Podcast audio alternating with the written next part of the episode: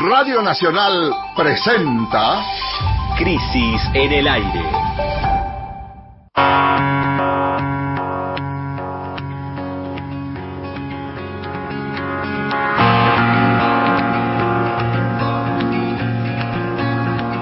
Bienvenidas y bienvenidos a Crisis en el Aire, el programa de radio de la revista Crisis, en el que elegimos los tres temas más destacados de la semana y hablamos con sus protagonistas. Hoy vamos a tener, bueno, como siempre, tres paradas en nuestra mañana de sábado. La primera es la carta de los sentidos que se bifurcan, que creo que se pueden imaginar de qué estamos hablando. La segunda, el segundo tema va a ser Guernica, donde hay un derecho, hay una represión. Y finalmente nos vamos a detener en qué dice el plan económico de Martín Guzmán. Yo soy Jimena Tordini, estamos acá con Mario Santucho. Hola Mario, ¿cómo estás? Buen día Jimena, todo bien. Eh, con ganas de meternos en lo como se dice habitualmente en los programas de radio, en la cantidad de información que tenemos hoy, esta vez, y aquí es verdad.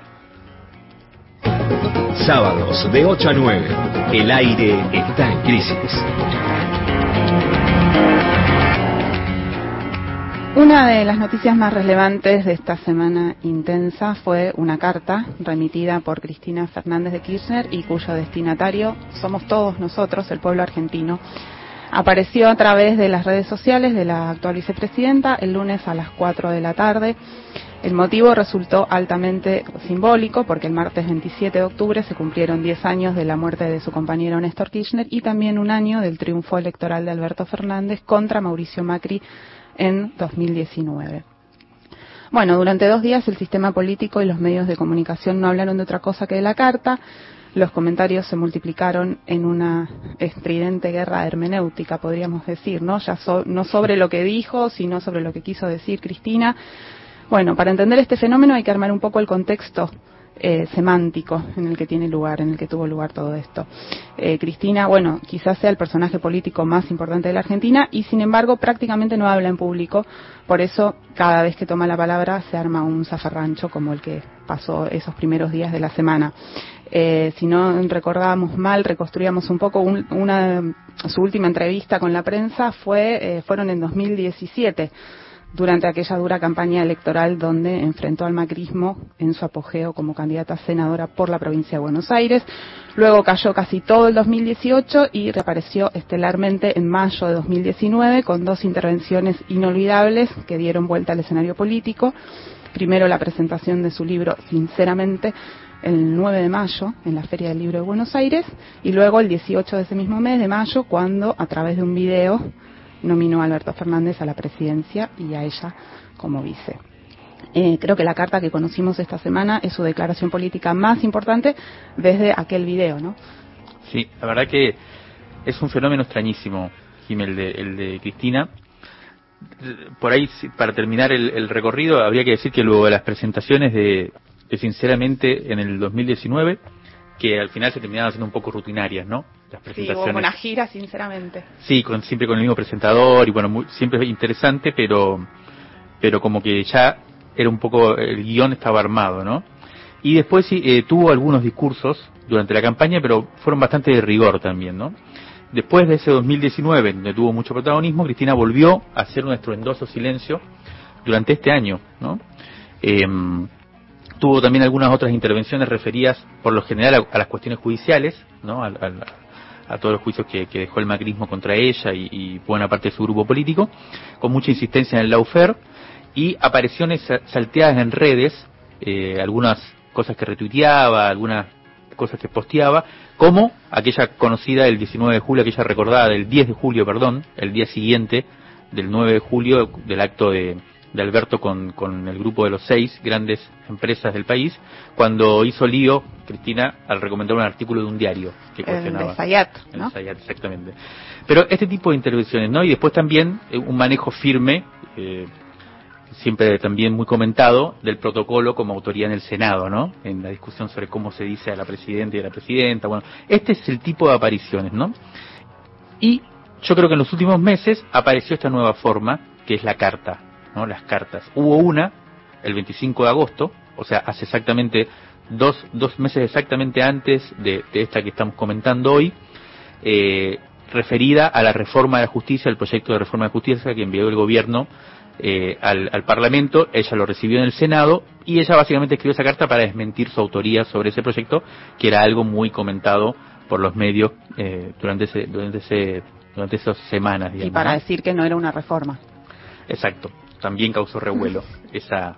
Ahora, ¿por qué es extrañísimo el fenómeno y por qué hay que la verdad que es interesante detenerse un poquito en qué, de qué se trata, ¿no? Que una figura tan importante hable tan poco y cuando hable genere semejante revuelo, ¿no?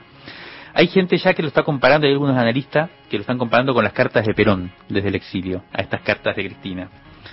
Yo creo que la única semejanza es que tanto Perón en aquella época, básicamente entre el 55 y el 73, que es cuando él estuvo exiliado y estaba, eh, ¿cómo se llama?, eh, proscripto en Argentina y esas cartas, bueno, eh, la única semejanza entre ese, esas cartas de Perón y las de Cristina ahora es que los dos, tanto Perón como Cristina, son los protagonistas estelares en torno a los cuales gira, orbita el sistema político argentino. Ahora, es muy fácil de demostrar las diferencias, ¿no? Las cartas del general eran todo un acontecimiento porque él estaba en el exilio en una época en la que además los mensajes para llegar tenían que cruzar el océano y tardaban semanas en llegar a destino yo creo que ya, ya venían en avión, no, no, no sé si en barco. Supongo. Creo que ya venían en avión, pero igual, era como todo, también, o sea, desde que la escribía, la mandaba, hasta que llegaba al pueblo argentino, tardaba muchísimo. Pero, pero la diferencia es evidente, ¿no? CFK, Cristina está aquí entre nosotros. Y para colmo es vicepresidenta, pero solo habla por cartas, ¿no? Entonces es, realmente es un fenómeno muy alucinante. A mí se me ocurre otra analogía que no se ha dicho todavía, quizás es un poco más precisa, más parecida, y es la de Fidel Castro, luego de que se enfermó y tuvo que dejar el gobierno al comando de su hermano Raúl, ahí también hubo un, un periodo en el cual Fidel Castro eh, eh, se decía que tenía, ejerció un doble comando, la prensa, sobre todo de Norteamérica, eh, decía que él estaba ahí atrás de todo, y también Fidel en ese momento eligió hablar por cartas. Escribía muchas cartas que se publicaban en la prensa y la gente la leía y buscaba también interpretaciones, pero a diferencia de nuestra escena actual, realmente Fidel ya en ese momento estaba fuera del poder y además escribía mensajes para la posteridad. No sé si se acuerdan sobre, no sé, sobre la agricultura, sobre el humanismo y no sobre la coyuntura como hace Cristina. En fin, se trata de una situación muy, muy singular. Metámonos entonces con la carta en cuestión. A ver. Eh, la recomiendo imprimir y leer como un gran, como un documento de aquellos eh, políticos eh, que tiene esa forma de carta. Yo lo hice, tiene 18.000 caracteres con espacio y contiene básicamente tres certezas. La primera la podríamos resumir más o menos así. Dice Cristina, cuando yo gobernaba no me querían por las formas, supuestamente, porque no escuchaba, era soberbia, no me gustaba el consenso. Lo puse a Alberto, o lo pusimos Alberto, que le encanta la rosca y que habla con todos, e igual lo vapulean los medios, el sistema político. ¿Qué, ¿Qué, concluye Cristina de esto? Evidentemente no eran las formas, sino el fondo. Lo que les molesta es que gobierne el peronismo, dice Cristina. Entonces le pedimos a la ensayista María Pía López que nos cuente cuál es su interpretación sobre este planteo, esta primer certeza de la expresidenta, y nos respondió lo siguiente. La carta de Cristina a mí me parece que señala algo mm, fundamental, que es la heterogeneidad de la alianza electoral que llega al gobierno con ella como vicepresidente y Alberto como presidente. A mí me parece lo, lo hace en un momento en que muchas personas señalan incomodidades, señalamos incomodidades respecto de las decisiones que toma el gobierno, los modos, lo que no se decide en el gobierno, la mora en nombre de ciertos consensos o de, o de la ley para llevar adelante algunas medidas y al mismo tiempo conocimiento de el modo en que se destinaron muchos esfuerzos del, y muchas políticas públicas a sostener la crisis alimentaria y, y, sanitaria. Bueno, pero Cristina dice, esto es una coalición, no somos todos lo mismo y tenemos posiciones divergentes. Entonces eso se leyó como una declaración de no apoyo a Alberto. Yo la veo al revés, es, es la declaración del apoyo incómodo al propio presidente, el reconocimiento de que este gobierno, que para muchos es nuestro gobierno y para Cristina obviamente es su gobierno, también es al mismo tiempo una objeto de querellas, de controversias y de discusiones internas. Y ahí me parece que esa primera certeza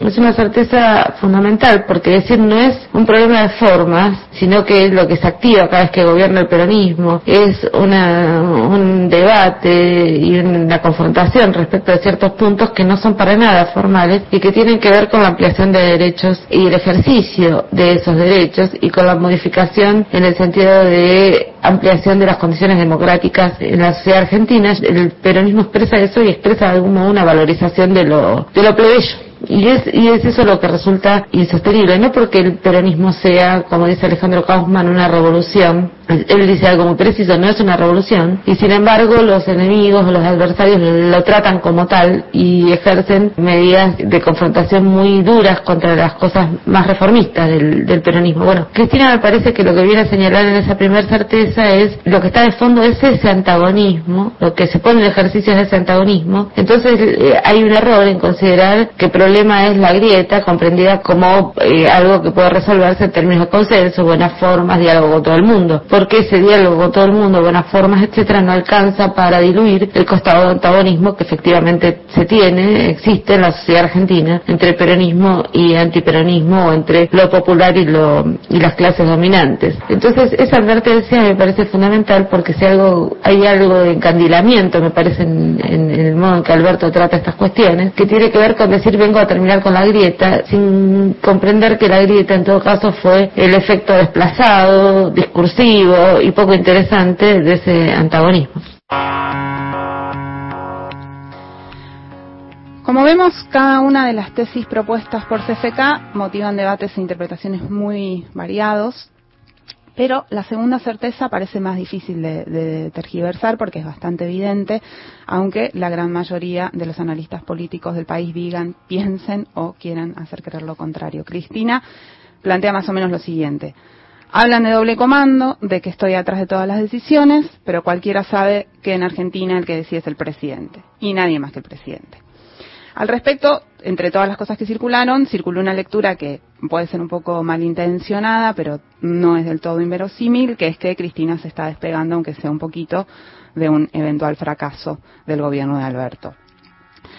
La frutilla de la carta igual es la tercera certeza referida al fantasma que recorre al país desde hace unas semanas, por no decir que desde 1975, que es el desafío de controlar al dólar para evitar la devaluación del peso o lo que Cristina llama en la carta la economía bimonetaria. Según la expresidenta, la única forma de resolver este problema, que no reconoce ideologías y que se mantiene invariable mientras los gobiernos pasan, es a través de dijo, un acuerdo que abarque al conjunto de los sectores políticos, económicos, mediáticos y sociales de la República Argentina. Esta apelación al acuerdo y el llamado a una concertación, digamos, sorprendió a todos y todas.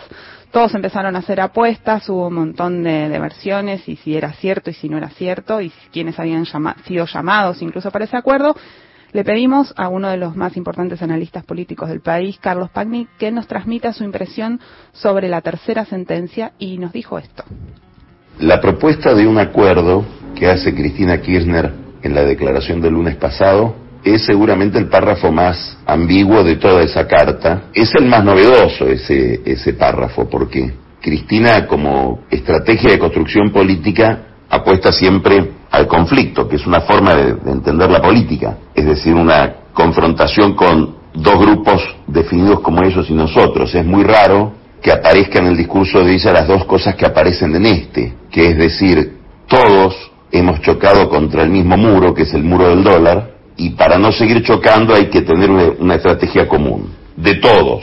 La pregunta es, ¿eso es una propuesta o es una autorización a Fernández si es que Fernández requiere de un acuerdo y sospecha o atribuye que ese acuerdo no se puede hacer porque Cristina lo impide. Yo creo que esta es la, la, lectura más inmediata. ¿Por qué es problemático el tema? Porque ella está diciendo al mismo tiempo que gobierna Fernández y que ella no tiene iniciativas de gobierno. Esto es lo que lo vuelve especialmente también misterioso el texto para aquellos que serían teóricamente los destinatarios, siempre que los de, el destinatario único de esta carta no sea Fernández. Me estoy refiriendo a los que serían convocados. En principio, lo que uno registra hasta ahora es que no se entiende bien a qué se los convoca, con qué dimensión, si es para una cuestión técnico-económica, que es la cuestión monetaria cambiaria del dólar, una cuestión más amplia de programa económico, es muy difícil pensar que Cristina va a imaginar un programa económico construido con quienes ella considera que son los problemas de los programas económicos y los problemas de la economía del país. Y al mismo tiempo les plantea un problema porque es una iniciativa de acuerdo que deja muy en falsa escuadra a un sector de la política, a mi juicio liderado principalmente por Macri,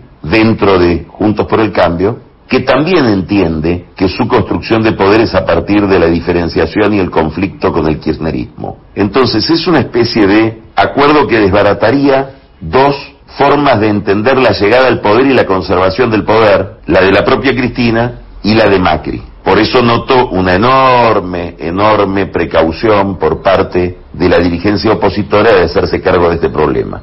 Por ahora me parece que es nada más que un desistimiento si alguien dice que los problemas económicos no se pueden resolver porque no hay la posibilidad de llegar a un acuerdo, yo no soy el obstáculo, que en el fondo es el contenido de toda la carta. Bueno, muy interesante escucharlo a, a Pañi eh, contando un poco. Nuestra intención fue preguntarle cómo había recibido los sectores de poder la invitación a un diálogo eh, presente en la carta de Cristina. También Cristina dijo en la carta que en el gobierno había funcionarios que no funcionan y recordó su generosidad para poner su propio capital político y el de su grupo más cercano a disposición de una alianza con quienes habían boqueado que la iban a meter presa, como Sergio Massa, y con quienes también habían publicado libros contra ella, como Vilmi Barra. Pero la verdad es que, desde mi punto de vista, son cosas menores estas aunque los medios, los grandes medios, se ocuparon de ponerlas en el centro durante toda la semana y blandirlas como supuestas dardos envenenados hacia el gobierno. La verdad que me parece, ese tipo de interpretaciones me parecen exageradas.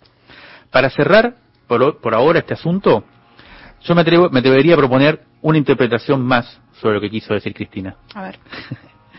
Pero simplemente lo que propongo es invertir, invertir el orden de las certezas. No sobreinterpretar lo que dice Cristina, sino invertir el orden de las certezas y quedaría así. Empezando por la tercera, que plantea como única solución a los problemas que acarreamos, creo que quiso decir Cristina, un gran acuerdo con el establishment o del establishment en general, de la élite política, incluyendo al gobierno, a los empresarios, como bien leíste que, que ella planteó. Esa sería la primera. La segunda que efectivamente es la segunda certeza cristina, es que el presidente es quien tiene el mando y por lo tanto es él quien debe construir ese pacto nacional.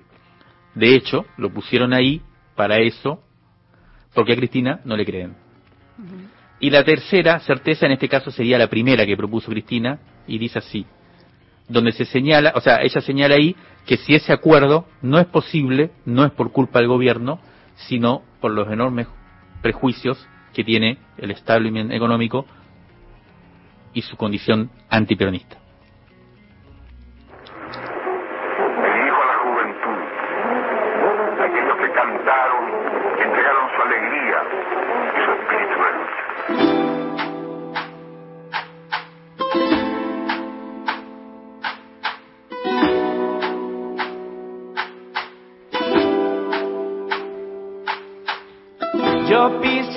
Las calles nuevamente. De lo que fue Santiago ensangrentada y en una hermosa plaza liberada. Me detendré a llorar por los ausentes. Yo saldré de los bosques y los lagos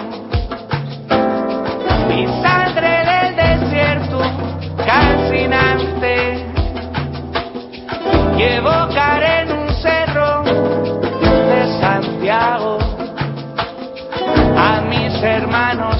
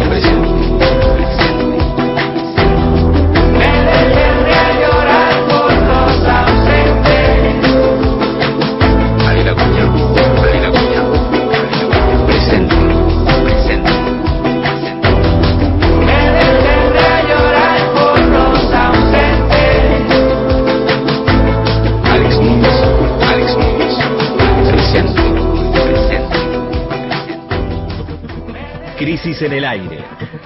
Resumen crítico en movimiento. Los sonidos de la tinta y sus discusiones.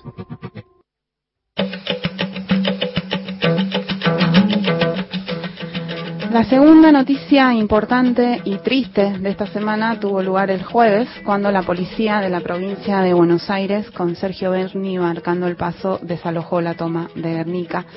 En este bloque vamos a, a recomponer, reconstruir un, un poco ese proceso y hacer algunas revelaciones que nos parecen muy importantes para resignificar lo que pasó. Resumamos primero cómo fue el desenlace del conflicto por la tierra más emblemático del año y tal vez de los últimos años, diría. Un operativo policial gigantesco ingresó al predio con las primeras señales del alba. Dos horas después, de las carpas y las casillas construidas por 2.000 familias durante tres meses, no había quedado nada. En su lugar se irguió un reluciente monumento a la desigualdad.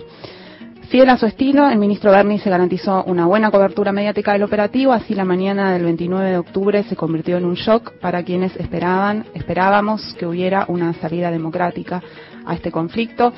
La palabra derrota comenzó a circular en las redes sociales, en los grupos de WhatsApp, con bastante intensidad entre la amplia franja de simpatizantes del gobierno, como, bueno, no sé, como si la magia de repente se hubiera terminado, ¿no? Una sensación ahí como de, uff, para recordar un poco, el 20 de julio de este año, unas 2.000 familias ingresaron a un predio en el partido del presidente Perón que estaba vacío. Muchas de esas familias eran originarias de ese mismo partido, otras llegaron de otros municipios. Al principio, muy desordenadamente construyeron casillas, montaron carpas. Con el correr de los días, la organización comunitaria armó caminos, lotes, postas sanitarias, comedores, lo que suele ocurrir en la toma. Se formaron cuatro barrios allí, 20 de julio, San Martín, La Lucha, La Unión. La parte más extensa de ese terreno pertenece a una empresa llamada El Bellaco Sociedad Anónima, que construye allí un complejo de barrios privados, sobre la que vamos a volver eh, en un ratito de- en este mismo bloque. Los dueños hicieron la denuncia por usurpación y ahí empiezan algunas cuestiones que es importante precisar para entender por qué se llegó al desalojo. La primera cuestión importante es, desde julio hasta mediados de septiembre, ese proceso penal que está orientado a desalojar y a convertir a los ocupantes en delincuentes, digamos, por el delito de usurpación, avanzó como por un tubo. Hasta ese momento, hasta los primeros, alrededor del 10 de septiembre, la posición del gobierno municipal y del gobierno provincial fue que el asunto lo tenía que resolver el Poder Judicial. Un argumento que escuchamos. Estrategia penal. Estrategia penal, que decida la justicia. El 7 de agosto el Poder Judicial decidió, que decidió desalojar. Eso fue apelado por los abogados y abogadas que representaban a los ocupantes de la toma. El 8 de septiembre la Cámara confirmó ese desalojo. En ese momento, cuando el desalojo ya estaba confirmado, un conjunto de más de 100 organizaciones sociales y de derechos humanos le pidieron al juez que abriera un espacio de diálogo para impedir ese desalojo que ya estaba decidido. Así comenzaron las negociaciones y fue en ese momento cuando, a partir de la audiencia que el juez finalmente convocó, el gobierno de la provincia se presentó en la audiencia, en esa primera audiencia sin ninguna propuesta de solución tampoco. ¿Qué pasó? En el curso de las semanas hubo otras dos audiencias más y de muchísimas conversaciones, el gobierno ahí sí comenzó a armar un kit de alternativas para las familias de la toma, algunas que eran más superficiales, como un subsidio por unidades, y otras que empezaron a ser más significativas, como los lotes por servicio, hacer un censo, luego otro censo, armar un dispositivo interministerial, etcétera. Recién en una audiencia que ocurrió en los primeros días de octubre, en los primeros días de octubre, el ministro de Justicia de la provincia, Julio Alac, pidió que el desalojo se postergara para que las negociaciones pudieran llegar a un acuerdo. Esas negociaciones son las que abruptamente se cortaron en la tarde del miércoles en una reunión entre el gobierno y los representantes de las organizaciones de la toma.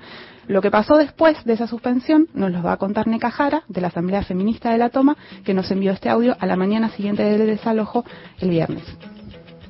El desalojo ayer me deja una sensación de desolación, de mucha tristeza, a través de imágenes muy enfrentadas. Me tocó participar desde la Comisión de Salud, es decir, intervenir en situaciones de, de herides, de mujeres y niñas que necesitaban huir de esa violencia. Vi como muchas organizaciones se ocupaban de sacar a las niñas y a las mujeres para llevarles a algún, a algún sitio de resguardo y también cómo desde afuera se quedaban mirando lo espectacular del avance represivo, de, tanta cantidad de, de fuerzas y con todos los chiches posibles, como los cuatriciclos pasaban a todo trapo por el medio de los barrios, ingresando al predio, aplastando cosas, y cómo observaban desde afuera a la gente que se les quemaban lo poco que tuvieron durante un tiempo que habitaron ese lugar. Es una sensación de mucha tristeza porque la pregunta es si alguien se puede observar qué significan esas cosas para esas personas que habitaron ese espacio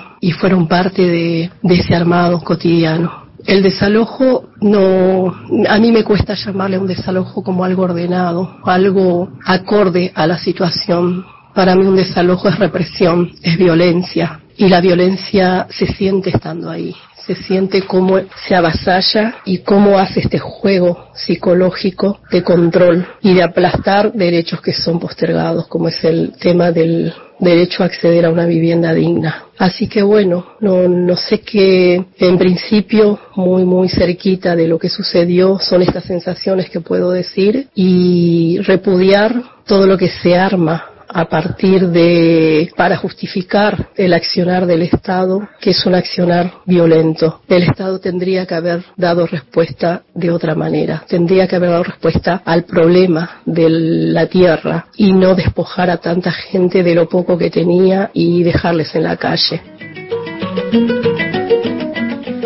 La escuchábamos a Neca Jara, una compañera participante de la Asamblea Feminista que, se armó en la toma, dando un, un, bueno, un relato muy vívido de lo, de lo que pasó y de lo que se vivió, que aunque lo hemos visto bastante y seguramente todos quienes nos escuchan lo, vi, lo vieron por la tele, nos parecía importante recuperar porque de, luego del desalojo hubo dos días intensos donde hubo muchos intentos de justificar el desalojo o de decir que el desalojo no había sido tan malo o de decir que desalojar eh, se puede hacer ordenadamente. Eh, con, y, y, también de estigmatizar mucho a las organizaciones que eh, participaron en la negociación sí. eh, y, y, pusieron muchísimo trabajo y muchísimo tiempo en a pesar de que esa negociación llegó tarde, llegó uh -huh. cuando ya estaban todas adentro de un proceso penal, apostar a esa negociación durante un montón de tiempo. Eh, y a pesar de eso, bueno, la, la, versión del gobierno, de alguna manera, del gobierno de la provincia, es responsabilizar a las organizaciones del fracaso de, de, de, de, una, salida, de una salida claro. democrática sí, cuando además, las sí. sí, lo que lo que nunca se terminó de entender bien y creo que hay que terminar de, de ver es por qué se rompió la negociación en un momento que estaba muy avanzada además Bueno, finalmente el, el día límite, lo que había pasado es que el día límite establecido por el Poder Judicial para el desalojo era el viernes 30. ¿Por qué Mm. se decidió desalojar el jueves? Bueno, el martes a la noche comenzó a haber un principio de acuerdo donde un sector amplio de la toma aceptaba comenzar a irse a predios que el gobierno de la provincia tenía elegidos para llevar a esas personas y de algún modo la condición de los que aceptaban era que se garantizara que los otros no iban a ser desalojados. Pero la decisión esa involucraba a cientos de familias, o sea, estamos hablando de un proceso de toma de decisión en el que están involucradas alrededor, en este momento ya estaba, estaban involucradas alrededor de 800 familias, es decir, que supone un proceso complejo de construcción de consensos entre las familias y entre las organizaciones. Cuando las organizaciones el miércoles a las 3 de la tarde fueron a comunicar que había condiciones para empezar a moverse, ahí el gobierno provincial, de una manera que todavía no podemos explicar, les dijo que ya era tarde y que no había más tiempo y que se ingresaría al predio a eh, desalojarlo.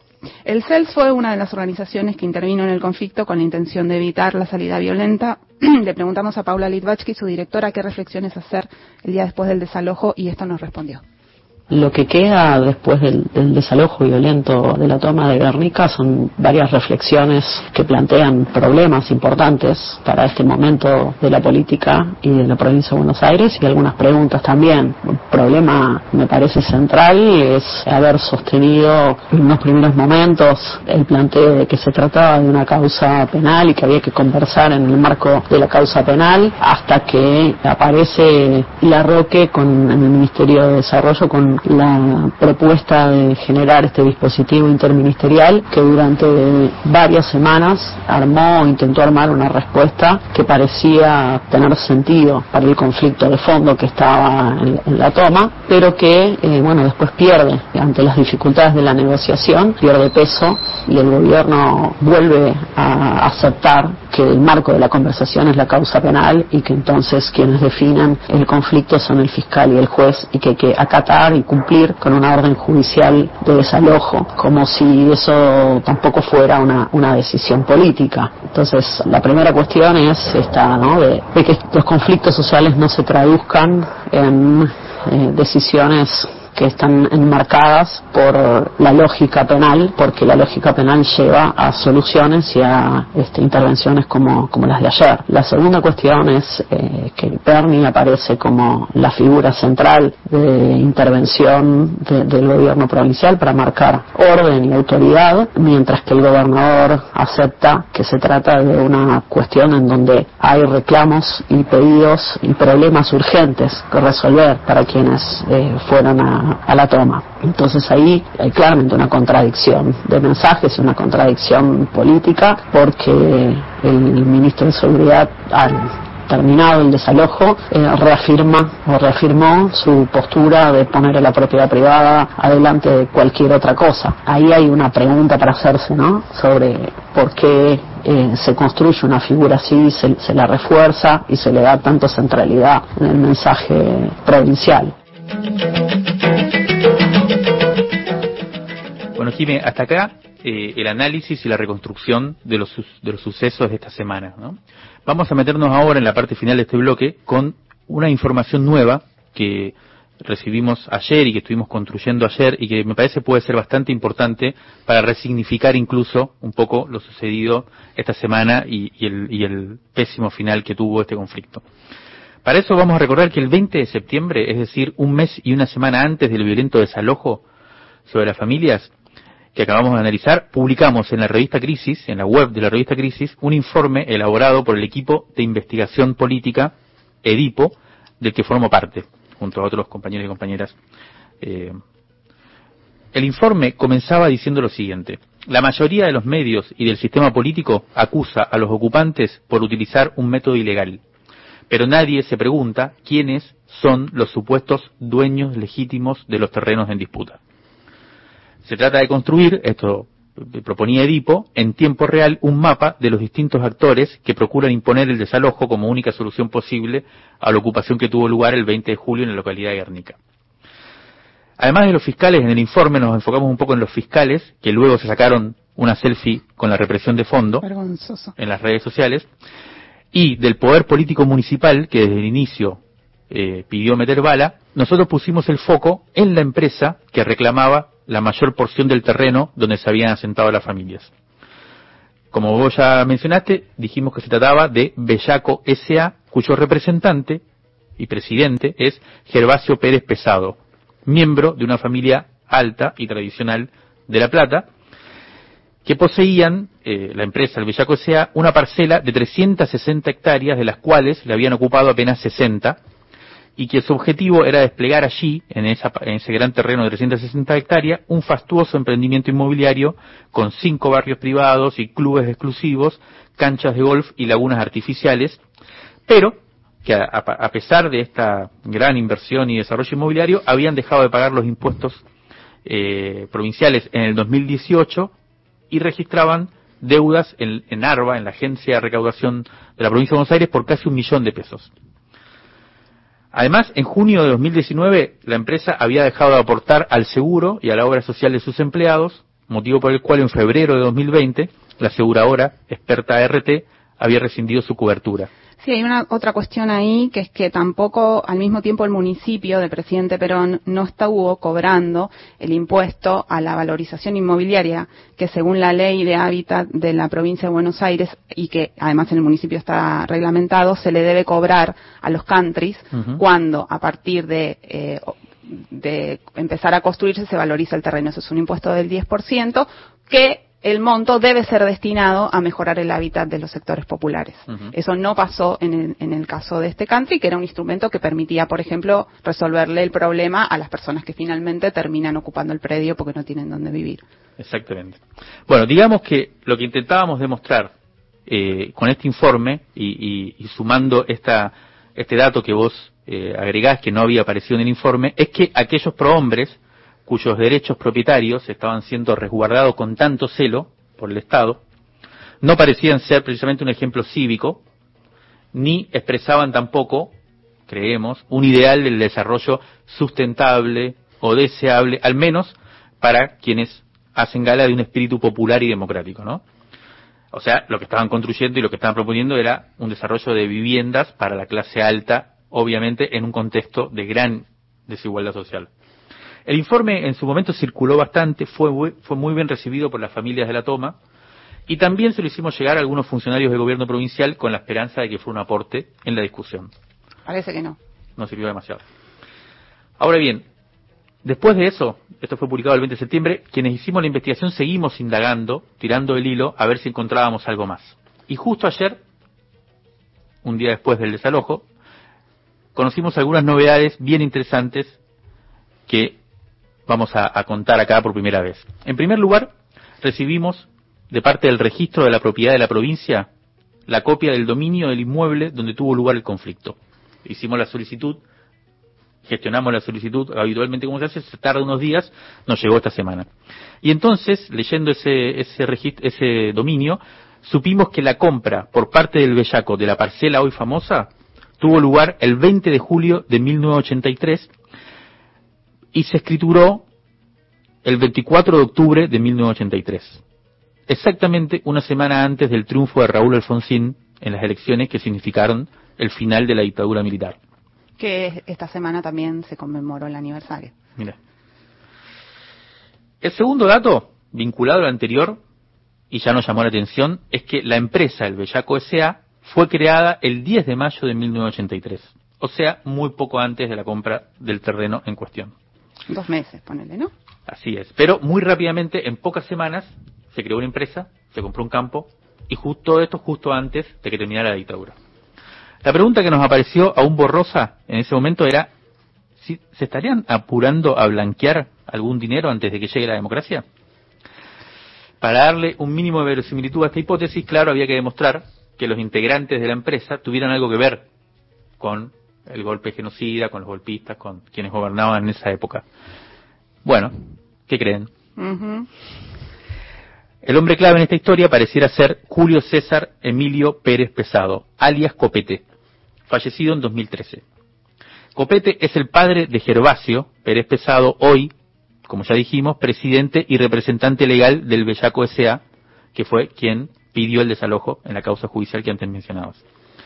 Bueno, Copete Pérez Pesado fue funcionario de la dictadura, por lo menos entre 1980 y 1982. Según el decreto secreto 1173 de 1980, que ayer pudimos consultar en Internet, que fue firmado el 30 de mayo de 1980, el señor, y así dice el decreto, asesor de la Subsecretaría General, doctor don César Emilio Pérez Pesado, fue designado para acompañar al presidente Videla en un viaje oficial a la República Popular China. Bueno, a partir de, este hallazgo, hicimos algunas averiguaciones eh, durante el día de ayer entre viejos vaquianos, conocedores del ámbito político de la Ciudad de La Plata, y nos arrojaron las siguientes noticias. Y acá cito textualmente lo que nos enviaron, porque son cosas que hay que corroborar.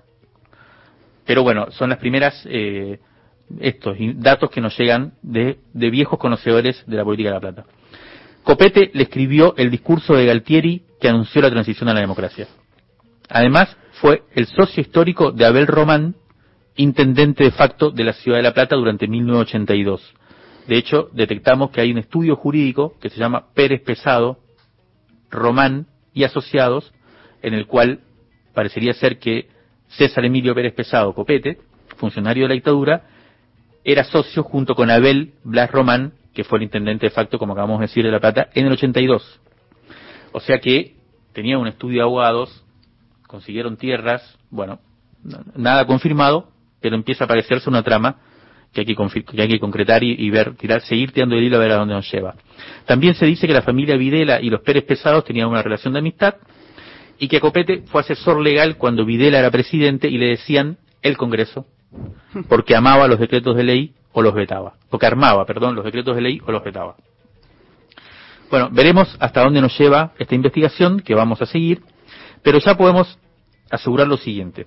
Quienes decidieron golpear y dejar a la intemperie a más de mil familias humildes no solo defendían a grandes propietarios artífices de la especulación inmobiliaria, sino que además lo hicieron para salvaguardar una propiedad que fue comprada durante el llamado proceso de reorganización nacional por un funcionario de la dictadura. Esto ya lo podríamos asegurar. Restaría demostrar que para fundar la empresa Bellaco S.A. y comprar esas tierras de Guernica, en cuestión de semanas y justo antes de que el régimen militar entregara el poder, los señores propietarios utilizaron dinero cuyo origen podría ser ilegítimo o ilegal. Esto es algo que nosotros estamos hipotetizando, pero que vamos a ver si, si, si podemos o no demostrar. Vamos a concluir este bloque con una pregunta dirigida a ese pacto explícito que involucra a los medios de comunicación, a la justicia y al sistema político, en este caso, y durante esta semana incluyendo el oficialismo de la provincia de Buenos Aires, y cuyo primer mandamiento parece ser defender la propiedad privada. La pregunta sería, ustedes saben lo que están defendiendo, ¿verdad? Crisis en el aire. Un resumen preciso de lo más importante que pasó en la semana. El análisis político en movimiento para tirar del hilo de la coyuntura. Sábados de 8 a 9 horas. El aire está en crisis. Próximo programa Soltando pájaros con Atilio Bleta. El torneo local y lo escuchás por Nacional. Copa de la Liga Profesional, primera fecha. Hoy, desde las 21, Lanús Boca. Relata Matías Canillán. Comenta Viviana Vila. Mañana, desde las 14, los partidos más importantes. Racing Atlético Tucumán. Relata Fabián Codevila, comenta Leandro Ilia. Central Córdoba Independiente. Relata Jorge Arcapano, comenta Santiago Lucía. River Banfield. Relata Víctor Hugo. Comenta Alejandro Apo. Relatores, Pasión Nacional. La única transmisión que llega a cada rincón del país. El fútbol se vive en la radio pública. Ahora, Nacional, en todo el país. 8 de la mañana, 44 minutos. Ampliamos el alcance de la moratoria para que todas y todos puedan aliviar sus deudas. Pymes, cooperativas, profesionales, grandes empresas, monotributistas y trabajadores autónomos van a poder regularizar sus obligaciones vencidas en hasta 120 cuotas. Tenés tiempo hasta el 31 de octubre para adherirte. No es una moratoria más, es estar cuando más hace falta. Más información en afip.gov.ar barra moratoria. Argentina Unida. AFIP, Argentina Presidencia. Hay un montón de otras cosas para hacer en la vida, en la historia y en la cuarentena que no tienen que ver con ver televisión o escuchar radio. Estudio País, Quique Pessoa. Esas actividades que se pueden realizar, no sé, se me ocurre la lectura, por ejemplo, es trabajosa. Desde San Marcos Sierras, Córdoba, sábados, desde las 10. ¿Cómo? ¿Que la lectura es trabajosa? Y sí, cuando no estás acostumbrado a leer, es todo un laburo leer. Por Nacional, la radio pública. Rescate emotivo. Un diamante impreso en una crisis. 1976-2020. De la tinta a la conversación. Crisis número 4. Agosto de 1973. Entrevista a Pablo Neruda en su casa de Isla Negra. El poeta hace un llamado a los intelectuales latinoamericanos para estar alertas ante lo que asomaba en Chile. Al mes siguiente se concreta el golpe militar contra el gobierno socialista de Salvador Allende. Poco después, Neruda muere.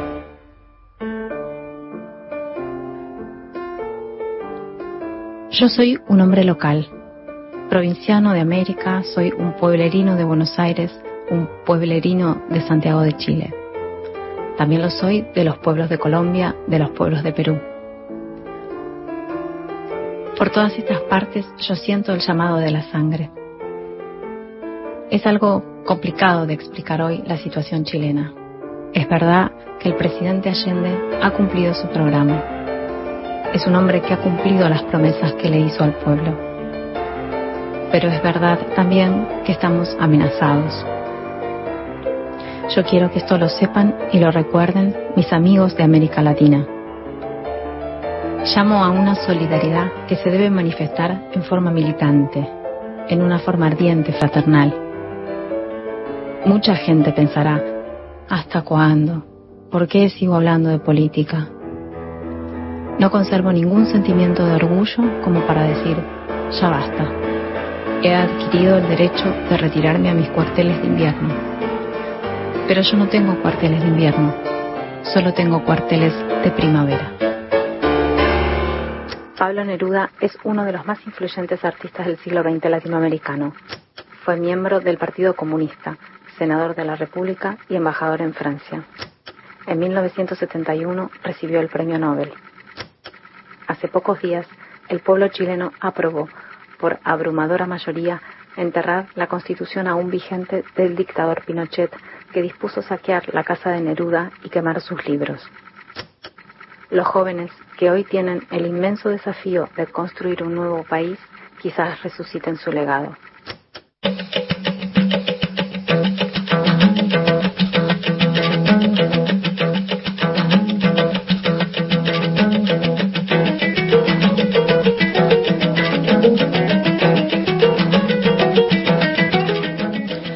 Durante la misma mañana del jueves de los desalojos, del desalojo se aprobó en la Cámara de Diputados, que venía de sesionar toda la noche, el presupuesto nacional 2021, enviado al Congreso por el Gobierno Nacional. Se trata de un documento que nos permite conocer cuál es el plan del ministro de Economía, Martín Guzmán, para reconstruir la economía justamente argentina, luego de la tormenta macrista y de la interminable pandemia. Entre las críticas, tanto por derecha como por izquierda, se escucharon argumentos sobre el plan de ajuste, pero también se acusaba a la proyección de Guzmán por ajustar el gasto. Una de, de las críticas que, que, estuvo circulando y que nos interesaba entender y, y, comentar fue hecha por el economista Claudio Lozano, con quien estamos en comunicación ahora. Hola Claudio, buen día. Mario Santucho, Jimena Tordini, estamos acá. ¿Cómo estás? Sí, ¿qué tal? Buen día, ¿cómo les va? Bien. Bueno, lo primero que te queríamos pedir es si pudieras resumir brevemente cuáles, eh, para las y los oyentes, cuáles eran los puntos centrales de, la crítica, de la, de la, del análisis crítico que hiciste de, este presupuesto. Mira, la verdad que si hay algo que necesita la economía en este momento es gasto público para eh, garantizar demanda y por lo tanto recuperar la actividad económica. Eh, en un contexto donde la actividad económica tiene, o mejor dicho, la economía tiene una elevada capacidad ociosa, así que la recomendación básica en un contexto de esta naturaleza no es reducir el gasto, y el presupuesto lo reduce. Ese es el primer problema. En ese sentido es un presupuesto contractivo, no es un presupuesto que ayude a recuperar la actividad, sino que más bien eh, confía en una recuperación de la actividad económica en base a la iniciativa privada y en ese contexto acompaña ese proceso, pero no tiene un papel activo. En esa es la primera cuestión. La segunda cuestión es que eh, estamos en una situación eh, sumamente compleja en materia social como resultado no solo de cómo veníamos, sino del impacto que la pandemia ha tenido. Estamos con prácticamente 21 millones de personas en situación de pobreza, casi 6 millones de personas en situación de indigencia, y en ese contexto eh, lo que tenemos es un presupuesto donde en materia de ingresos no hay este, absolutamente nada, ahí no hay ingreso familiar de emergencia, no se avanzó en la idea que en algún momento se discutió de un salario universal para la población en situación de informalidad y desempleo, y te diría que incluso en un contexto donde el hambre ha crecido de manera significativa en la Argentina, los programas alimentarios que están contenidos en el presupuesto, todos ellos caen en términos de los ingresos, este, de los recursos, digamos, que se invierten respecto a lo que se invirtió este año. Yo te diría que en el marco de la coyuntura actual que está atravesada por la negociación con el fondo y por otro lado con la vigencia, porque aún no terminó el tema de la pandemia, había dos posibilidades. Un presupuesto que tuviera como prioridades lo que la pandemia puso sobre la mesa en el debate argentino, que es más de la mitad de la población en situación de, de informalidad y desempleo, este, puso sobre la mesa el tema del hacinamiento habitacional, este, y el problema obviamente de este, la, la, magnitud de la pobreza y el hambre que tenemos hoy en nuestro país. Y del otro lado tenés la negociación con el fondo. Bueno, la, el presupuesto presentado es un presupuesto este, que está hecho más para, digamos, discutir con el fondo que como para poner, para poner, digamos, este, recursos tendientes a resolver los problemas este, centrales que tenemos. El único aspecto eh, positivo que el presupuesto tiene es la recuperación de la inversión pública. En este sentido, parte de una estrategia, yo te diría, de acompañamiento del desarrollo del capital privado.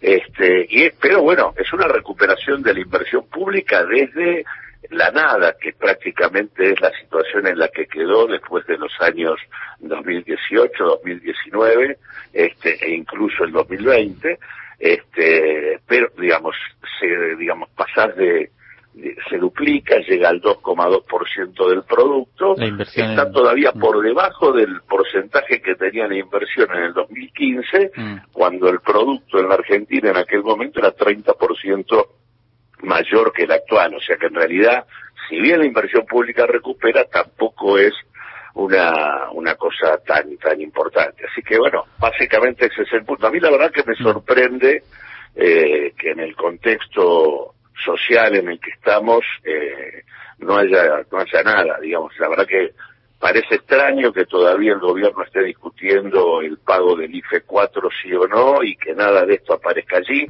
La idea de que la pandemia terminó que es el supuesto que está por detrás del presupuesto bueno me parece que es un supuesto demasiado fuerte y sobre todo porque aunque terminase no está claro que los efectos laborales, sociales y de pobreza y de hambre, que en todo caso están, digamos, en, el centro del debate económico y social de la Argentina, mm. se terminen con ellos. En todo caso quedarán y habrá que resolverlos. Claudio, ¿cómo estás? Te habla Mario Santucho, estamos hablando con Claudio Lozano, que es economista y director del, del Banco Nación actualmente. Eh, te quería preguntar también eh, sobre el lo sucedido esta semana con el dólar, ¿no? Ese es el gran tema. O sea, por un lado está esto que comentás, que es el gran, eh, o sea, la proyección y cómo se, se puede, el famoso plan, digamos, de Martín Guzmán y lo que hemos visto eh, a través del presupuesto que se discutió esta semana y que vos bien estás comentando. Y por otro lado está esta especie de eh, combate urgente y súper coyuntural y día a día con el tema de los dólares paralelos que parecerían estar eh, orientados a forzar una devaluación. Esta semana hubo, entre comillas, buenas noticias por la baja tanto del contado con liquidación como del blue, ¿no? Eh, ¿Vos cómo estás viendo este, esta especie de confrontación diaria? Mira, yo por un lado me parece absolutamente imprescindible este, no, no ceder frente al intento de un conjunto de, comportamientos especulativos o de presiones políticas y económicas dirigidas al objetivo de devaluar devaluar, garantizar una... Te diría que el tema no es devaluar, es una discusión entre o un, una maxi devaluación que de alguna manera posicionaría mejor a, los, a ciertos sectores, fundamentalmente ligados a la exportación, de cara a la recuperación de la actividad económica futura, porque la actividad se recuperaría este, sobre la base de una distribución del ingreso eh, mucho más injusta y mucho más favorable para ese sector. O sea, es un modo de posicionarse respecto al crecimiento futuro. Y también hay sectores que directamente están intentando ponerle el proyecto económico llave en mano al futuro de la Argentina por vía de sus presiones. El caso del Consejo Agroindustrial Argentino vinculado al predominio del complejo aceitero y granario del país es más que evidente este, y me parece que es un tema delicado porque se trata de una estrategia que profundiza el rumbo de reprimarización que tiene la economía argentina. Hay también comportamientos especulativos, todo esto, eh, obviamente, en un cuadro social que si uno tiene una devaluación importante, no estaríamos hablando ya del 47% de la población en situación de pobreza, sino claramente nos situaríamos muy por encima de la mitad este, de la población. Así que en ese aspecto me parece bien que el gobierno este, practique la estrategia de mantener la política de una devaluación controlada y no ceder a las presiones de fondos de inversión especulativos, sectores exportadores y demás. Lo que sí es cierto es que esto que vos mencionás y que es correcto, en el sentido de que, eh, digamos, eh, en los últimos días hemos tenido una tendencia a la baja, por, por suerte, de los dólares alternativos, se da en el marco de una eh, suerte de estrategia ortodoxa por parte de la política económica, este, porque básicamente se trata de resolver el tema sobre la base de elevar los rendimientos en pesos a través de los bonos que emite el Estado Nacional, la suba de la tasa de interés y todo esto tiene impactos complicados porque está elevando el costo eh, el costo del dinero y por lo tanto lo que hace es este, elevar el costo del crédito. En ese sentido, eh, uno controla la evolución del tipo de cambio, pero sobre la base de profundizar el cuadro recesivo, porque le estás sacando a la recuperación de la economía un instrumento que habíamos empezado a lograr, que era este, garantizar cierto desarrollo del crédito y del financiamiento. Bueno, en este sentido, este, el modo en que se lo está haciendo es un modo que eh, hace que la política se, digamos, se acerque más a una estrategia ortodoxa y esto implica eh, no poner el foco en aquello que dio como resultado eh, que se genere la posibilidad de una crisis cambiaria. La crisis cambiaria no es el resultado, este, digamos, de los 200 dólares por mes este, de los ahorristas en el marco del CEPO sino que es el resultado de una administración absolutamente ineficaz del ingreso y el egreso de dólares en la Argentina. Estábamos, este, Claudio, te, tenemos que, interrumpir porque estamos terminando muy, el programa. Muy simple, muy simple en realidad. Lo que ha pasado acá es que hemos gastado 10 mil millones de dólares en pago de deuda, 7 mil en pago de deuda, deuda privada, este, de grandes transnacionales y grupos que tenían fondos propios para cancelar esa deuda, este, y eh, al mismo tiempo se ha permitido todavía que los exportadores nos deban el ingreso de cerca de cuatro mil millones de dólares. Mm. Ese tipo de cuestiones son claves de eh, poner el foco en el tema de la administración de los dólares de la Argentina es la clave para poder organizar una estrategia diferente en nuestro país. Estábamos hablando con Claudio Lozano. Gracias, Claudio, por esta comunicación. Nos estamos yendo con el programa así, en los últimos segundos, muy rápidamente, como nos pasa siempre. Nos encontramos el sábado que viene aquí en Radio Nacional. En un ratito, en nuestras redes sociales está nuestro podcast. Que tengan un buen día.